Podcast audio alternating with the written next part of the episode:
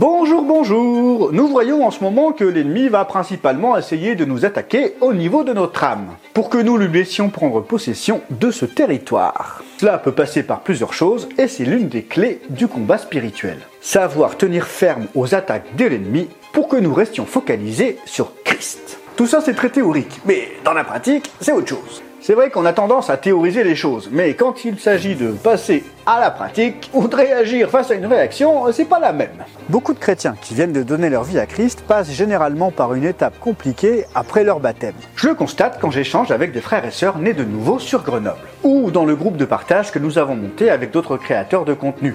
Moi-même, dans mes débuts de conversion, je me suis retrouvé à faire des rêves pas possibles. Où je me battais, je proclamais le nom de Jésus pour chasser des créatures bizarres, un ours moisi, une femme nue sans visage, une autre qui se prénommait Terreur. Enfin bref, j'avais invité du monde dans ma vie passée, et l'esprit m'a conduit à virer ces squatteurs au nom de Jésus. Les frères et sœurs autour de moi m'avaient bien incité à prier et à me nourrir de la Bible pour mieux comprendre ce que Jésus a fait. Mais pourquoi est-ce qu'une personne qui donne sa vie à Jésus passe par là? Quand nous reconnaissons Jésus comme étant Seigneur de notre vie, qu'il est mort à la croix pour nos péchés, qu'il est ressuscité, nous passons des ténèbres à la lumière. La lumière de l'Évangile éclaire les ténèbres dans lesquelles nous vivions. C'est un petit peu l'état des lieux. L'Esprit Saint nous éclaire et plein de choses qui nous paraissaient normales prennent tout d'un coup une autre couleur. Mais l'Esprit Saint nous révèle aussi ce qui se cachait dans l'invisible. Cette lumière, même si elle révèle ce qui se cache dans les ténèbres, ne règle pas tous les problèmes du jour au lendemain. C'est la promesse de Dieu, et il l'accomplira. Mais l'Esprit ne nous révèle pas tout tout de suite. En revanche, il pointe du doigt certaines zones. Et si nous l'écoutons, nous allons regarder d'un peu plus près ce qu'il est en train de nous montrer. Parfois, c'est tellement évident que nous n'avons aucun problème à le reconnaître. Par exemple, une addiction, une crise de colère injustifiée, des mensonges ou autres. Mais parfois, on a un peu plus de mal. Quand l'esprit nous montre que nous ne voulons compter que sur nous-mêmes parce que nous sommes forts, et qu'il nous dit que c'est de l'orgueil, eh bien, il faut se remettre en question. Ben oui, on peut avoir du mal à déléguer, par exemple, à se confier ou demander de l'aide à un frère ou une sœur ou à Dieu, alors qu'il nous appelle d'agir les uns avec les autres. Jacques 5,16 nous dira Confessez donc vos péchés les uns les autres et priez les uns pour les autres afin que vous soyez guéris. La prière fervente du juste a une grande efficace. Et c'est quand on reconnaît ce que l'Esprit nous montre, qu'on l'accepte, que Jésus commence à agir. C'est là que le combat va s'engager et il va se mener sur plusieurs niveaux. Il y a un boss à la fin de chaque niveau? Avec Christ dans ta vie, qui a dépouillé les puissances des ténèbres à la croix, le seul big boss qui peut te donner du fil à retordre, eh ben c'est toi et ton incrédulité. Ne pas croire ce que Dieu a dit. Le combat est donc tout d'abord contre nous-mêmes, avec le péché en première ligne. Rater la cible, rater la volonté de Dieu. Et c'est pourquoi Paul nous dira dans Romains, Romains 12.2, soyez transformés par le renouvellement de l'intelligence afin de discerner quelle est la volonté de Dieu, ce qui est bon, agréable et parfait. Alors, le renouvellement de l'intelligence, ça ne veut pas dire avoir des nouveaux neurones, mais voir le monde qui nous entoure avec les lunettes de Dieu. Changer notre compréhension, notre conception et se laisser instruire par Dieu. Remplacer les mensonges, les forteresses de pensée, de raisonnement par ce que nous dit l'Évangile. Il y aura aussi un combat face aux démons que nous avons invités dans notre vie en ouvrant des portes aux ténèbres à travers l'occultisme, ou d'autres pratiques que nous aurions pu faire dans le passé, ou tout simplement hériter de nos parents.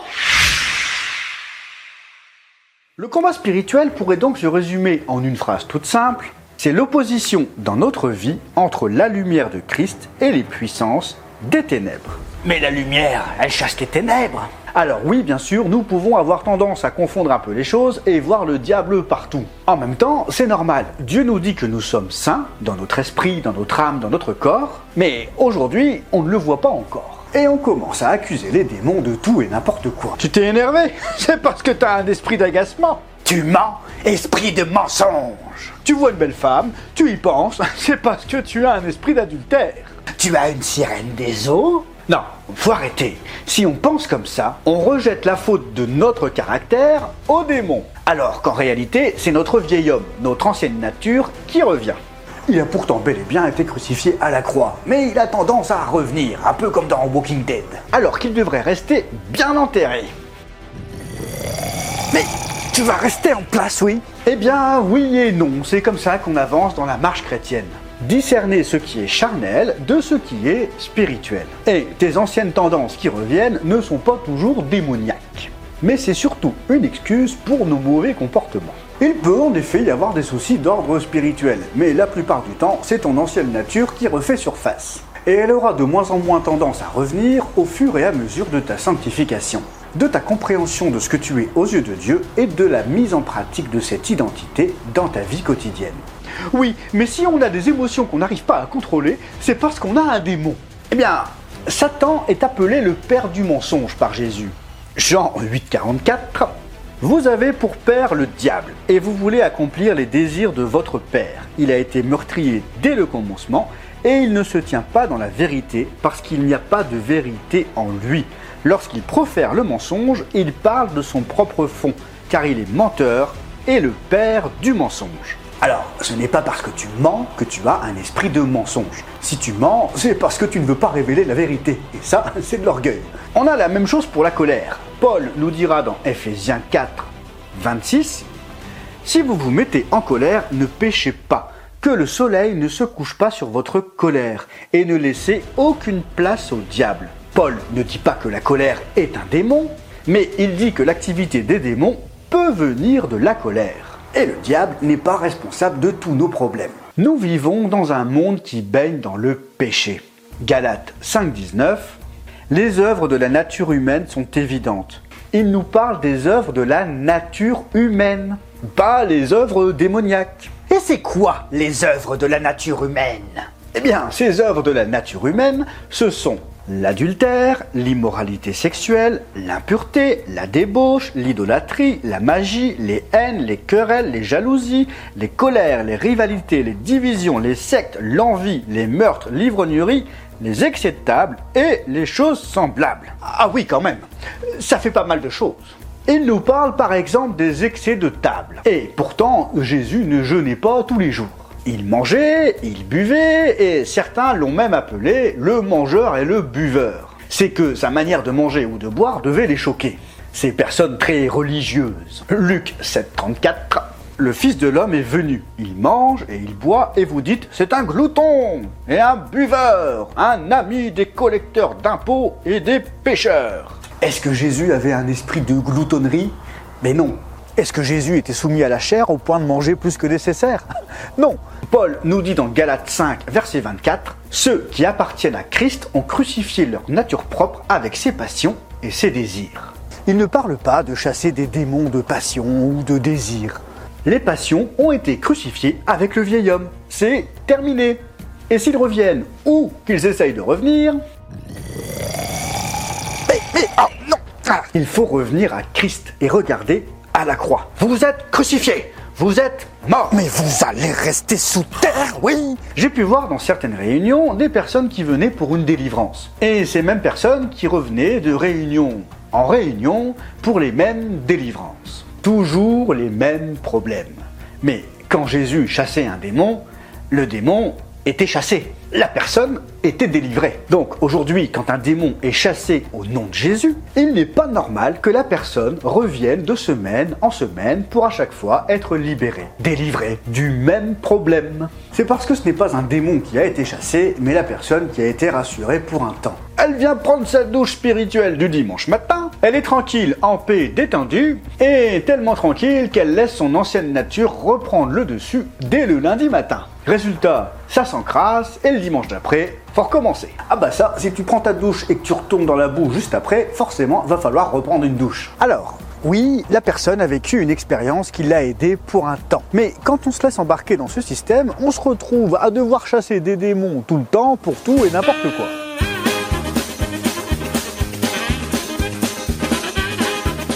En quoi cette personne est-elle libre si elle doit sans cesse chasser des démons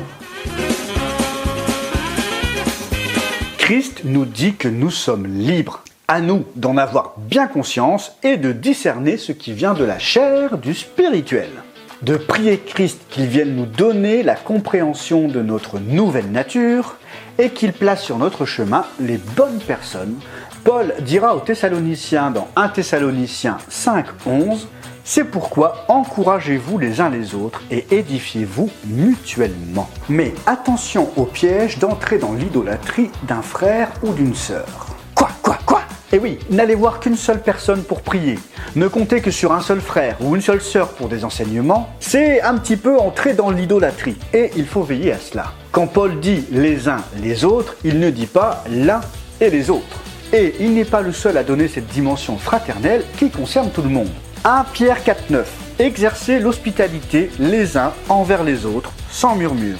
Jacques 5.16 Confessez donc vos péchés les uns aux autres et priez les uns pour les autres. Jean 1 Jean 4.7 Aimons-nous les uns les autres.